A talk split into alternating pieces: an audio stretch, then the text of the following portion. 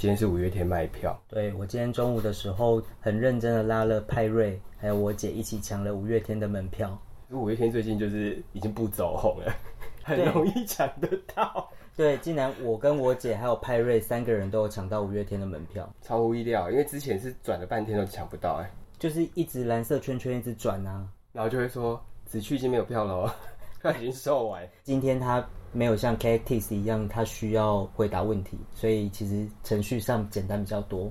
哦，好，反正总之就是，幸运的抢到了门票，哎、所以我们还想要几张，六张是不是？对，重点是我们抢到了六张，而且是还不错的区域，就是有第二排、第三排跟第八排，太开心又而可以且看。重点是我们在就是你家旁边的超级一个小社区公园，坐在那个长凳上，然后在那边抢。对，因为我们早餐吃太久，就导致就是回家的时间太晚。他说：“哎、那算了，我们就在边走回家，想说好，我们要先用手机试一下，然后回家抢。一走到公园，想说不行，剩一分钟，赶快坐下来， 赶快坐下来。所以我们瞬间就坐在公园旁边，然后两只手机就放在旁边，然后头一秒时间就按进去，然后就在那边转，这样大概转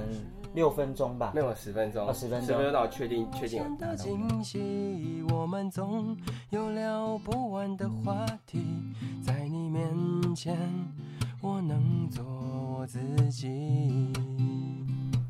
大家好，我们是劳伦，派米亚，我是劳伦斯。啊我是派瑞，今天非常开心，又有一个新的来宾来了，我们欢迎路易斯。大家自带音效是不是？ 好，我们先请路易斯来介绍一下他的身份。啊，大家好，我是 Louis，我目前就是在自己家的中药房做店小二的工 作，然后主要就是帮忙负责药材的买卖，然后以及固有成方的抓取。因为我的中医的牌照是在中国那边考的，所以在台湾是没有办法执行，就是所谓中医的业务。嗯，那我现在做的就是中药行的买卖。等于说中医的这个牌照，它两边的话是没有办法共用的，是不是？对，那它的差异是在哪边？还是说训练内容其实都差不多？应该说，中医跟中药拿的那个资格是不一样的，因为中医就是中医师、走医师那一块，嗯，然后中药它其实就是偏向商业这一边的，固有成方的抓取。因为我有一个朋友，他们家他爸在经营药材行，以前是不是有什么执照之类的？对现在有一个那个制度是可以让你换照，继承是不我我们是对？我们的说法是说，像继承人的那个制度，可以去让你以前的中药行证明，现在就可以利用一个继承人的制度去。经过学习多少时数的课程，然后以及说卫生部门的人来实地做他会来看你做工作的状态吗？对，然后确认说你是真的有在做这个东西，然后就可以认证说啊你是这一家中药行的继承，然后之后再经过换照的动作，这一家中药行就可以在上一个负责人还在的时候，然后就把那个整个负责的权限转移到下一个负责人的身上，这样。那他认证的期间是会有几个月的时间吗？还是说你缴完资证明之后，他来看过，然后就其实很快就可以？你把你要来看之前的文件都已经缴上是去，然后在卫福部那边已经确认过这些文件的正确性以后，他才会派专员来，哦他就只是进行说最后一次的核实而已。哦，然后那次核实完之后，他给了一个证明出来，就是说你可以用这些文件直接去中药工会办理就好，他会哦帮你把后面的流程全部都跑完。那我个人是比较好奇说，你当初的话是因为想说家里在做这个行业，所以就是顺理成章往这个行业去学习去发展，还是说你对于这方面比较有兴趣？其实对外面讲比较好听一点，对外， 对，就是说，当然是因为说啊，家里就是从事这个行业的。那当然说，因为我爷爷他本身就是中医师，然后到我爸爸，然后我大伯，嗯，所以对外如果说有被问到说啊，你去北京学中医的目的，当然都会讲说啊，就是因为家里的渊源关系嗯，所以才去的这样。但其实真的我自己的本身的原因，是因为我在求学的过程中，就是对塔罗牌跟占卜这一块很有兴趣，哦，然后又因缘机会去接触到宗教信仰的部分，嗯，然后那时候就觉得说啊，既然我对心跟灵的部分都已经有一些琢磨，那是不是应该补升一下。对身心灵的部分都同样一起发展起来？ 那你当初决定去北京学的契机是什么？因为台湾其实也有相关，因为像我朋友他就是想要在台湾考嘛。那你的这个决定点是说觉得说啊那边好像比较古老， 它的那个渊源比较久。第一个就是因为他们那边的中医的养成，我自己觉得啦，嗯比较扎实一点。然后也觉得说，中医其实这一块，他们经过了这么多次有了美的革命之后，都没有断掉的一条传统的学问，这样。嗯嗯然后那时候想过去学也是这个原因。那你之前在北京那边的上课的部分，你大概都是上一些什么东西？ 主要大一就是一般的那个大学的通识课程以外，中医的部分就是上中医基础，嗯，包括一些理论啊，然后望闻问切四诊的那个基础内容。嗯，总之就是基本常识，对，然后四年里面最重要就是背背书，各种背。各种背，中医理论也要背，望闻问切的内容也要背，然后也要去学说，它有很多特别的那种专业名词，我就觉得说奇怪，这真的有办法具现吗？譬如说面色晃白，你们觉得晃白是形容一个哪一个谎？白布旁，然后再一个光，哦，谎白应该就是被吓到失魂那种感 觉，我觉得黄白啊，就很恍惚，然后脸很白这样子。这是黄白，就是说形容一个人的皮肤看起来就是有点白胖，但是又不是那么有光泽，就是觉得说好像是那个虚胖泡过水的馒头那个感觉。哦，就觉得说这个人怎么有点肿肿的，然后那个皮肤被撑的有点崩，但是又不是那种正常光泽的，嗯不是健康的那一种，对就对了。这个很难去判别，还是说，因为我们不是这个专业的领域，因为像我去看中医，然后我都会看中医师在那边打那个，嗯，他的诊断那个，譬如说他就会打舌苔，然后叭叭叭叭怎么样，然后脉搏，然后什么，就是他有几个字去形容脉搏那个对跳动的那个状态，然后就是说，在大一就是你要负责把这些东西全部先背下来，不管你懂不懂，然后连老师也都不会真的跟你解释那么多，嗯他就给你说背背就对了对啊了。那你们，譬如说脉搏，你没有把到脉，譬如说它的脉搏有形容这个脉搏是什么样，那他要怎么跟你讲那个脉搏？譬如说最简单的就是弦脉，哼钢琴弦的嗯那个弦，哼，然后他就会形容说钢琴弦的弦脉是如珠走盘。哈，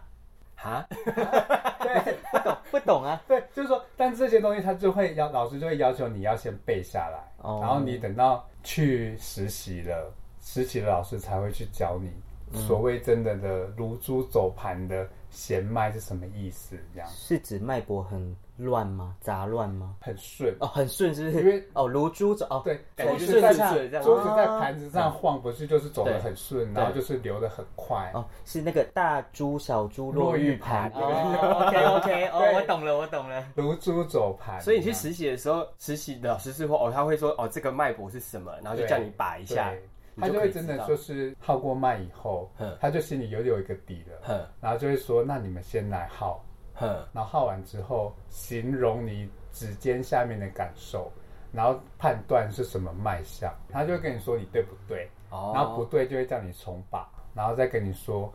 这个就是什么脉，一步一步慢慢的让你去感受实际把出来那个对感觉是什么。对，然后在这一点上面，我就觉得说这样子基本功就会很扎实，这样。哦那你们的实习是在外面的医院吗？还是哦我们自己学校有医院，哦学校自己有中医的门诊部，学校旁边也直接就是中医的医院。哦，所以其实有点像中国医或是中山医这样子嘛。对，类似。然后我们其实就是学校旁边有一间比较规模没那么大，类似区域医院的医院，哼然后再稍微隔个几个街口有一间更大的，是我们自己学校所属的医院。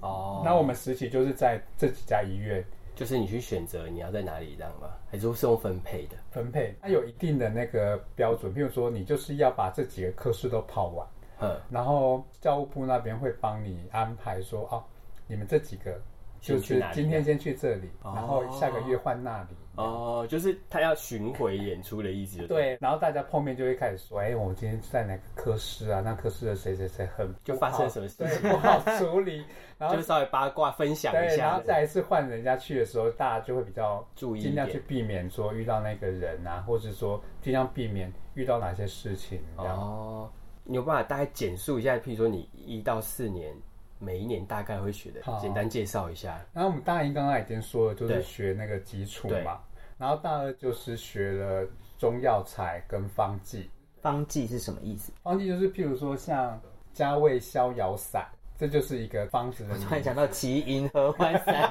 这什么东西啊？对，哎这类似这种的，然后什么乌鸡白凤丸，它里面的成分组成，然后以及包含说它那个量，先从介绍，然后功能啊，然后去跟你分析它怎么组成，嗯，因为这个组成在之后就自己去试着合唱以后的前方就很有帮助，就是说哦，你知道说加味逍遥散它的组成是怎么样，它就是哦，先从逍遥散作为它的原方，哼，然后它的加味是加了什么味，嗯然后加的那个味的原因是他希望在这个方子附加什么功能，哼，所以他就加了哪两味药嗯这样。嗯嗯嗯然后你之后就可以因病制宜跟因人制嗯宜，就是每个人来号的脉、舌象去判断你这个人。嗯然后这部分的逻辑就是在方剂学那一块会嗯，会去学习到这学习个哦起来，对，因为他就是说，你就是把这些方子都背起来，然后啊，去就是再回到又是背起来对，的，，然后理解它的逻辑哼，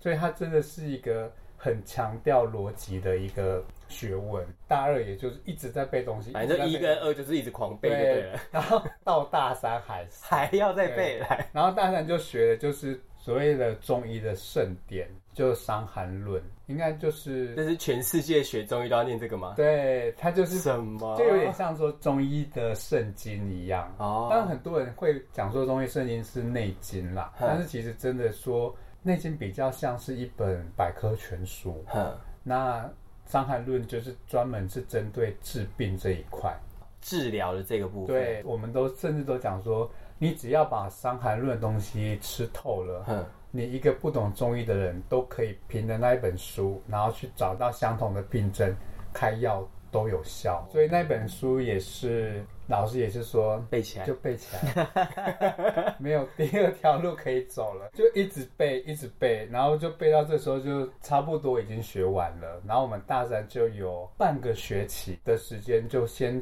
有一个见习，哼，然后那个见习就是说，先让你去医院看一下所谓中医都在干些什么。哦，对，然后那个能不能够动手操作，就要看那个带你的老师愿不愿意让你去碰，哦或者说你对他的眼缘怎么样。哦，如他如果觉得你不错，他会让你尝试一下。对，然后他就会在默许情况下，让你去做一些你可以做的事情。哼，那所以大四的话就是基本上就是都在医院了，只是说医院的部分还是有安排一段时间是学西医的相关内容，因为你毕竟真的到医院去以后，一些所谓的那个检验啊、嗯检查，你必须要懂怎么判断，嗯所以一些这西医的基础也都要重新再拿起来，是然后就变成说。你可能上午在医院就是跟着各科室在跑，对然后下午就到医院的会议室里面开始上课那样。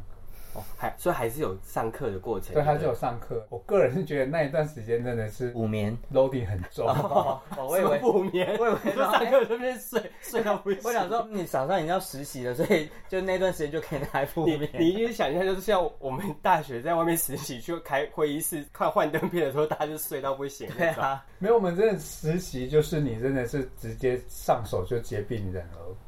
那不是很紧张吗？超紧张，所以你就一方面你又觉得说很害怕做错，然后所以那个上课的时候你就会很想说这不行，这些东西我一定要学起来， 我不能够落掉，因为他是真的就是丢给你就说今天这几个病人你收，那那那那，如果你整错怎么办？他后面会纠正你吗？会，当然还是会，但是他在你没有犯太大错误之前，他都尽量不会去干涉你的决定。真的就是把你当成一个医生对，像说你开的药逻辑大方向没错，他不会特别去改你的方子。那病人离开之后，他会跟你讲说：“哎、你其实刚刚可以怎么样？”对，我也曾经在病人面前被呵斥过很多次。啊，只是这样不是很尴尬？那病人就不会信任你啊，因为你被呵斥了。对，可是当下都没有觉得这样，当下只觉得说哦，好。那被他斥呵斥完之后，你就是赶快改方子这样子吗？还是说他就会冲下来自己开始处理？我记得那一次是他直接改了我的方子，哦，然后直接跟我说你的方向就是完全错了，他就直接骂，然后就把附近的那个我们同学全全部部叫叫过过来来一起骂，就把我当成一个就是失败的最佳典范 这样。大家快看，就是他就这样乱做，对，就说这就是你们初出茅庐的医生最容易犯的错误，就是因为你们都抓在小地方， 哦，就大家就很习惯说啊啊，我我耗到了某个脉，就比如说哦哦，好像有点咳嗽或喉咙怎么样，对你就会做这个方向。对，但他明明就是应该大方向是，他先，譬如说我们以感冒来说，他大方向应该是先治疗感冒，然后再去治疗所谓的喉咙痛、 对有痰对嗯或是发烧这一块的，其实都其他相关的内容。对，然后但是我们就是一看到啊啊，他喉咙 痛，